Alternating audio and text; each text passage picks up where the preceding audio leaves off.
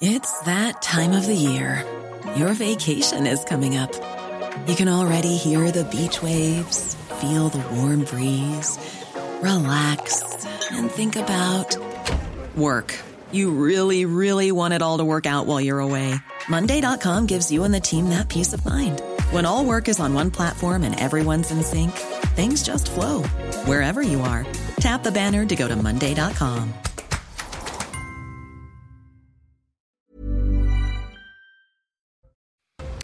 Le gouvernement tente d'apaiser la colère des agriculteurs. Les représentants des syndicats agricoles majoritaires ont été reçus à l'Elysée par Emmanuel Macron avant une conférence de presse du Premier ministre très attendue ce mercredi. Les agriculteurs qui ont une nouvelle fois manifesté, notamment dans les Côtes d'Armor, nous ferons euh, le point sur la situation dans un instant. Au procès des attentats de Trèbes et Carcassonne, jusqu'à 11 ans de prison ont été requis à l'encontre de 7 accusés devant la Cour d'assises spéciale de Paris.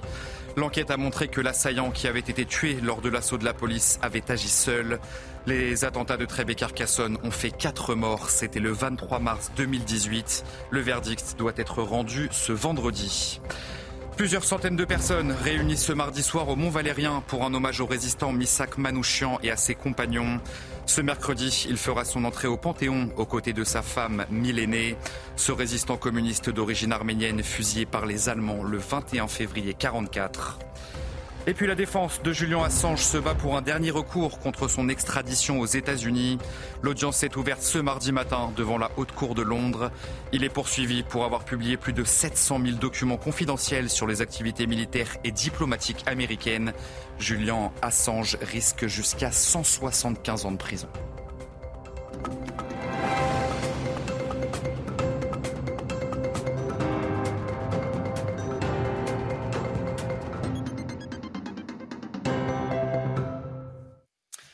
Bonsoir à tous, très heureux de vous retrouver sur CNews pour l'édition de la nuit. Emmanuel Macron a donc reçu les représentants des jeunes agriculteurs et de la FNSEA à l'Elysée.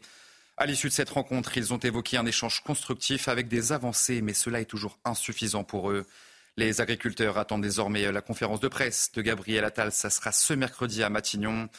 Et en attendant, je vous le disais, certains continuent de manifester. C'est le cas à Guingamp, dans les Côtes d'Armor. Michael Chailloux, Michael de Santos. Aux portes de Guingamp, les tracteurs ont de nouveau quitté les champs. Une cinquantaine d'agriculteurs sont revenus sur ce rond-point déjà occupé lors des récents blocages. Tous, sans exception, dénoncent l'absence de mesures concrètes à trois jours du Salon de l'agriculture. Le Premier ministre et, Emmanuel Macron, le président, doivent vraiment taper du poing sur la table. Les normes françaises, il faut les arrêter, ou alors il faut arrêter d'importer tout ce qui est euh, qui vient des autres pays euh, qui, n'ont aucune norme. Les promesses aujourd'hui n'engagent que ceux qui les écoutent. C'est pas ceux qui les donnent, les donnent, ils en foutent. Ça fait trois semaines qu'on nous parle de promesses et de promesses et de promesses. C'est tout. Il n'y a rien et il n'y aura jamais rien.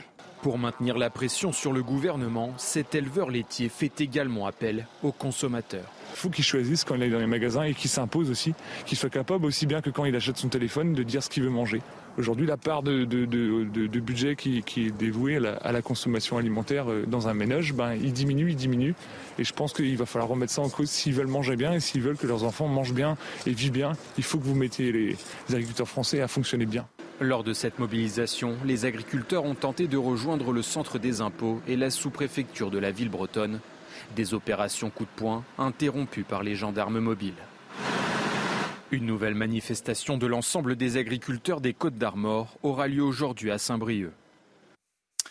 Les représentants de la FNSEA ont tenu une conférence de presse à l'issue de leur rencontre avec Emmanuel Macron. Ils se sont exprimés sur la présence du chef de l'État samedi, bien sûr, lors de l'ouverture du Salon de l'agriculture. Et vous allez l'entendre, ils souhaitent que cette année, la déambulation du président de la République, porte de Versailles, soit différente des années précédentes. Écoutez. On lui a dit hein, euh, euh, qu'une fois que le boulot est fait, il déambule dans les allées, il est président de la République, euh, voilà. Mais je pense que euh, l'intérêt de ce moment, c'est aussi qu'il prenne la dimension du niveau des attentes qui est très élevé. Voilà. Après, s'il veut pas prendre en compte, s'il veut faire comme d'habitude, voilà, il prendra ses responsabilités. Nous, on a toujours dit qu'on prendrait les nôtres, mais nous, on lui a dit que là, ça ne pouvait pas se passer comme ça. Et puis le porte-parole de la coordination rurale était sur notre antenne ce mardi soir. Patrick Legras affirme que les agriculteurs ne baisseront pas les bras face à cette situation euh, toujours bien sûr très fragile pour eux. Les gens, vous l'avez entendu dans le sud, qui n'ont pas les mêmes contexte climatique qui sont au bord du gouffre et de la faillite. Il n'y a pas encore assez de suicides, il n'y a pas encore assez de dépôts de bilan. On a divisé par deux ce qui a été donné aux agriculteurs en 7-8 ans. Cet argent, il est parti quand même de la PAC. Dans, qui et chez qui il va? Tout le monde le sait. Pourquoi personne ne veut pas dire, bon, on arrête et on le redonne aux agriculteurs? Donc il y a une mauvaise foi volontaire de la part de certaines personnes. Nous, en ce qui nous concerne, on ne baissera pas l'affaire. On ne lâchera pas l'affaire et on ne baissera pas les droits, pardon. C'est clair. Aujourd'hui, il faut arrêter. Tout le monde s'est arrangé, tout le monde a fait sa petite soupe. C'est la fin de la soupe. Et toujours à l'approche de ce salon de l'agriculture, Gabriel Attal s'est exprimé chez nos confrères du Figaro. Il souhaite que les partis politiques ne gâchent pas la fête et visent principalement le Rassemblement national. On va regarder ensemble ce qu'a déclaré le Premier ministre. Si le RN veut transformer les champs en un terrain politique, alors je suis prêt à un débat sur l'agriculture avec Marine Le Pen. On ne l'entend pas beaucoup, sûrement parce qu'elle n'est pas à l'aise avec le bilan de son parti au Parlement européen. C'est trop facile de ne rien dire. Fin de citation. Dans le reste de l'actualité, cette nuit, vers un troisième jour de fermeture de la Tour Eiffel, le monument été fermé ce mardi pour la deuxième journée consécutive en raison, vous le savez, d'une grève. Le mouvement de grève lancé par la CGT et Force ouvrière devrait donc se poursuivre dans les prochains jours. Il dénonce la gestion du monument par la mairie de Paris qui refuse de négocier pour le moment. La Dame de Fer ne devrait donc pas rouvrir ses portes avant jeudi prochain. Et à cette grève s'ajoute l'insécurité aux abords du monument parisien. En juillet prochain, 15 millions de personnes sont attendues à Paris pour les Jeux Olympiques. Le préfet de police, Laurent Nunez, ambitionne zéro délinquance lors de la compétition sportive. Mais problème, la mairie de Paris semble avoir d'autres priorités. Explication Michael Dos Santos. Vendeurs à la sauvette, joueurs de bonneto et escrocs en tout genre. Au pied de la tour Eiffel, la police les traque chaque jour pour protéger les touristes. Des arnaques que Frédéric Ocard banalise dans le Parisien, l'adjoint au tourisme à la mairie de Paris semble apprécier le décor. Ça fait quasiment partie du paysage. Si vous arrivez au pied de la tour Eiffel et que vous n'avez pas un joueur de bonneto et un vendeur à la sauvette, il vous manque quelque chose. Ces deux dernières années, le Champ de Mars a été le théâtre de faits graves. Des agressions sexuelles, des viols et des vols avec violence. Mais là encore, la mairie de Paris minimise cette insécurité. Le Champ de Mars est un condensé de ce qu'on peut voir à Paris, mais ce n'est pas une zone de délinquance forte. Demandez au préfet de police, il y en a davantage à Châtelet, à Gare du Nord. Du côté des touristes, l'inquiétude est grandissante. Beaucoup prennent leurs précautions dès leur arrivée dans la capitale. Je mets mon sac devant pour me protéger des pickpockets. Je viens de voir un homme se faire voler 200 euros. On lui a fait croire qu'il pouvait gagner. Il faut faire attention dans le métro, les lieux touristiques. Il y a beaucoup de pickpockets. Chaque jour, 100 à 200 policiers, des gendarmes et des CRS sont mobilisés sur le champ de Mars à Paris. Actualité judiciaire à présent au procès des attentats de Trèbes et Carcassonne. Jusqu'à 11 ans de prison ont été requis à l'encontre de sept accusés devant la cour d'assises spéciale de Paris. L'enquête a montré que l'assaillant qui avait été tué lors de l'assaut de la police avait agi seul. Les attentats de Trèbes et Carcassonne ont fait quatre morts. C'était le 23 mars 2018. Le verdict doit être rendu vendredi. Les précisions de Célia Barotte qui suit ce procès pour CNews. Des peines allant de 8 mois à 11 ans de prison ferme associées à des peines complémentaires, c'est ce qu'a requis le parquet national antiterroriste. Les avocats générales ont déclaré Nous ne répondrons pas à la vengeance par la vengeance, c'est notre force. Elles ont justifié les peines requises à l'encontre des sept accusés, les proches de Radouane Lagdim, par la gravité des faits, la personnalité des auteurs, mais aussi les conséquences pour la société. Les peines les plus importantes concernent la petite amie de l'époque de Radouane Lagdim, mais aussi son amie qui euh, l'a aidé, qui l'a pour qu'il se procure le poignard qui a permis de tuer Arnaud Beltrame. Selon euh, le parquet, la petite amie de l'époque de euh, Radouane Lagdim, Marine P, est un maillon important dans la commission des attentats, mais aujourd'hui, elle serait déradicalisée. Enfin, l'avocat général a rappelé qu'il ne s'agissait pas d'accusés de substitution et que les peines requises à leur encontre sont à la hauteur de leurs responsabilités. Et après ces euh, réquisitions, l'avocat de la caissière qui avait été sauvé par Arnaud Beltrame s'est exprimé. Pour mettre Henri de Beauregard, ces réquisitions sont satisfaisantes. C'est en tout cas ce qu'il a déclaré. Écoutez. C'est une satisfaction parce que, parce que ça sont des réquisitions qui sont équilibrées, qui sont mesurées, qui sont individualisées et qui en même temps tiennent compte, un, des attentes des victimes, deux, de la gravité objective des faits. Euh, donc globalement, une satisfaction, parce qu'il ne sera pas dit que le parquet a cherché euh, des peines de substitution, des accusés de substitution ou euh, voilà ce genre de choses. On en vient à ce nouveau féminicide à Montpellier. Un homme a tué par balle son ex-épouse dont il était divorcé depuis 2016. Le drame a eu lieu sur le parvis du tribunal de la ville en début d'après-midi. L'homme âgé de 72 ans s'est ensuite suicidé, c'est ce qu'a indiqué le procureur de la République. Le couple avait rendez-vous devant le juge des affaires familiales. Un influenceur qui avait encouragé les émeutes après la mort de Naël a été condamné à 12 mois de prison avec sursis. Accusé d'avoir eu une part active dans les pillages et les affrontements avec la police à Brest, eh bien l'individu de 20 ans avait publié des vidéos d'encouragement sur les réseaux sociaux. Une peine qui est d'ailleurs assortie de 240 heures de travaux d'intérêt général. Maxime Leguet. C'est une décision de justice et un profil qui interpelle. Le jeune homme en question est présenté par les policiers comme un influenceur TikTok et suivi par près de 53 000 abonnés. Il a été condamné ce lundi à 12 mois de prison avec sursis probatoire, assorti de 240 heures de travail d'intérêt général. L'individu avait appelé à s'en prendre violemment aux forces de police sur des vidéos postées sur Snapchat. C'était le 29 juin 2023 lors des violences urbaines qui avaient émaillé la France. L'homme est soupçonné par les policiers d'avoir coordonné les émeutiers de Brest. De nationalité centrafricaine, le jeune homme est arrivé sur le territoire français à l'âge de 9 ans. Il était inconnu des services de police, son casier judiciaire était vide, mais il était dans l'attente d'un titre de séjour. Une obtention d'un titre de séjour qui semble désormais compromise avec une condamnation judiciaire. C'est ce qu'a déclaré le président du tribunal lors du procès. Et puis cette information dans ce journal, des traitements à base de cannabis médical seront disponibles en France l'année prochaine. C'est en tout cas ce que promet l'agence du médicament. Une expérimentation sur le sujet est en cours depuis des années en France. Plusieurs pays européens laissent déjà la possibilité aux médecins de prescrire des produits à base de cannabis. Une piste thérapeutique qui, vous le savez, fait l'objet de controverses dans le monde médical. Plusieurs centaines de personnes se sont réunies ce mardi soir au Mont Valérien pour un hommage au résistant Misak Manouchian et à ses compagnons. Ce mercredi, il fera son entrée au Panthéon aux côtés de sa femme Mélinée, ce résistant communiste d'origine arménienne fusillé par les Allemands le, 21 février 1944, Mathieu Devez. Il est l'un des symboles de la résistance communiste et étrangère. Misak Manouchian entre ce mercredi au Panthéon, 80 ans jour pour jour après son exécution. Une reconnaissance ultime pour cet ouvrier et poète arménien. Pour moi, l'entrée de Misak Manouchian au Panthéon, c'est l'entrée de, euh, de tous ceux, tous ces étrangers méconnus, inconnus, anonymes, euh, qui sont morts pour la France. Il y a des gens euh, qui, qui étaient étrangers, qui n'étaient pas français par le sang reçu, mais qui sont devenus français par le sang versé. Rescapé du génocide arménien, Misak Manouchian se réfugie en France en 1925. Et en 1943, il rejoint la résistance communiste, où il s'illustre dans les rangs des francs-tireurs et partisans main-d'œuvre immigrés, un réseau alors très actif à Paris. Il y fonde le groupe Manouchian. Dans ce groupe de résistance autour de Manouchian, il y avait des Espagnols, des Italiens, des Polonais, des Tchèques, des Hongrois, des Roumains. Ils étaient tous unis pour des valeurs communes.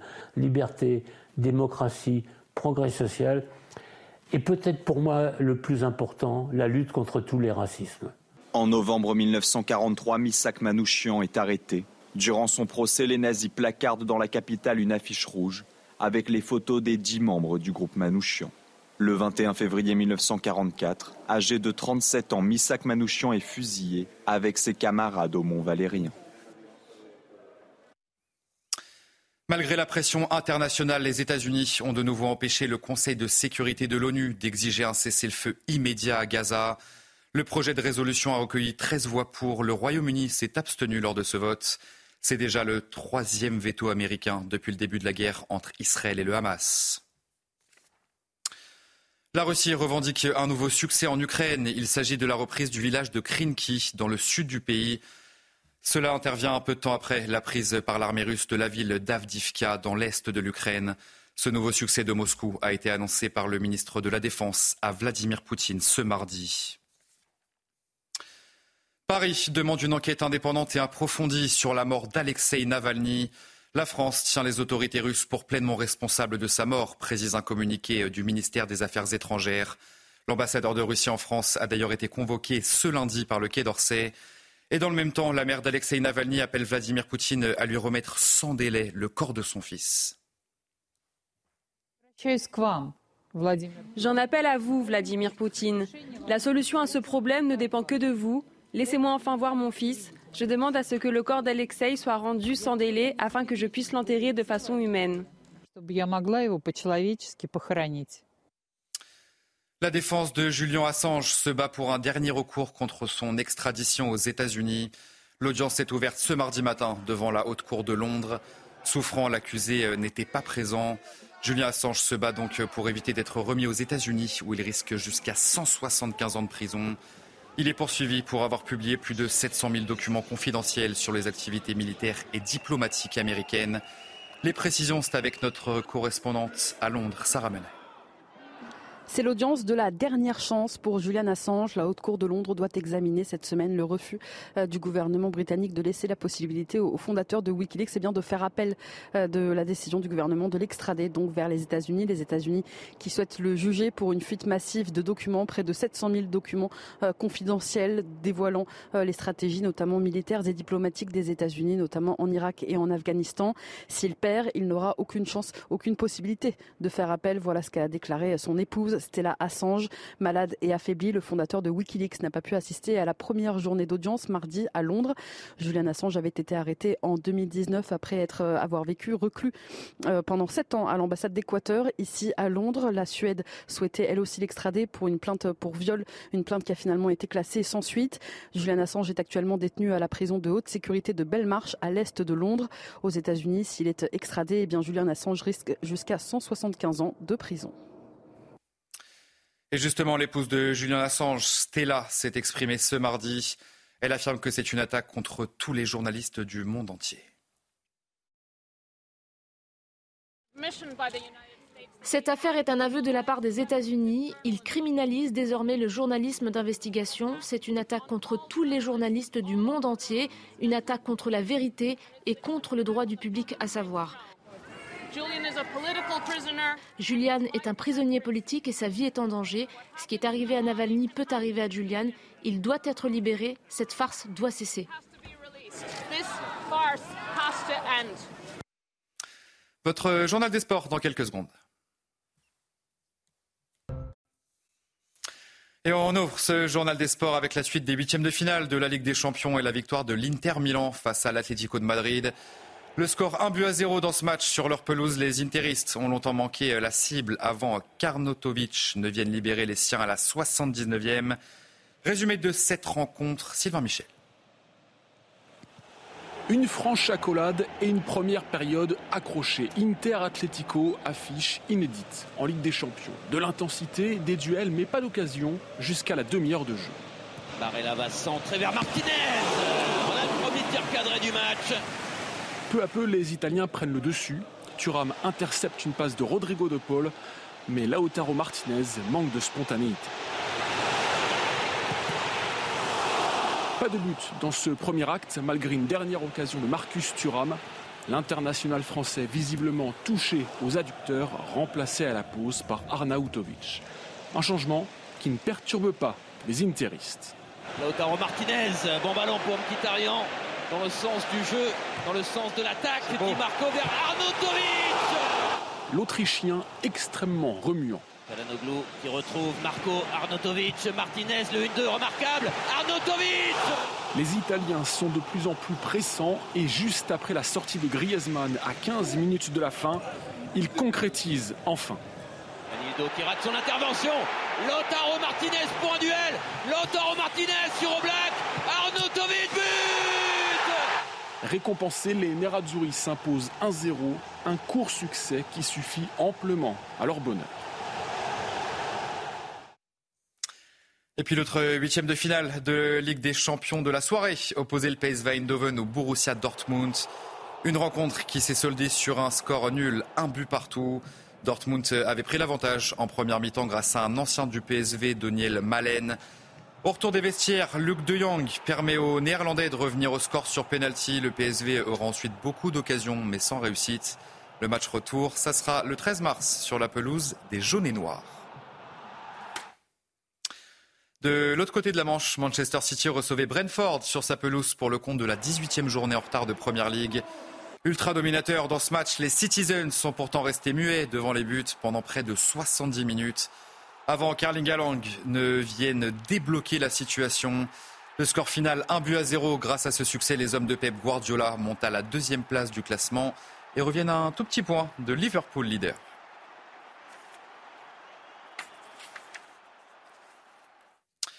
Allez, partons euh, du côté de la Canebière, où Jean-Louis Gasset a été nommé officiellement entraîneur de l'Olympique de Marseille.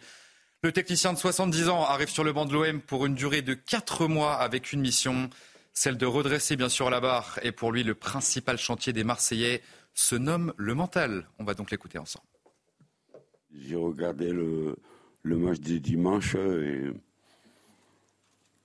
je cherchais à comprendre. Quand on est l'Olympique de Marseille, on doit faire beaucoup plus. Il n'y a pas que le talent, le mental. Et c'est des gens qu'il faut rassurer. Donc tout mon travail, il est parti comme ça. Quatre mois de ma vie pour réussir une mission avec un groupe qui a les qualités et à qui il manque le petit quelque chose. Allez vous restez bien avec nous sur CNews. On se retrouve dans un instant pour un prochain journal. Le gouvernement tente d'apaiser la colère des agriculteurs. Les représentants des syndicats agricoles majoritaires ont été reçus à l'Elysée par Emmanuel Macron. Avant une conférence de presse du Premier ministre extrêmement attendue, ça sera ce mercredi. Les agriculteurs qui ont une nouvelle fois manifesté, notamment dans les Côtes d'Armor, nous ferons le point sur la situation dans un instant. Je vous souhaite à toutes et à tous une excellente nuit sur notre antenne et je vous dis donc à tout de suite pour un prochain journal. Retrouvez tous nos programmes et plus sur cnews.fr. Hey, it's Danny Pellegrino from Everything Iconic. Ready to upgrade your style game without blowing your budget? Check out Quince. They've got all the good stuff, shirts and polos, activewear and fine leather goods all at 50 to 80% less than other high-end brands. And the best part? They're all about safe, ethical, and responsible manufacturing. Get that luxury vibe without the luxury price tag.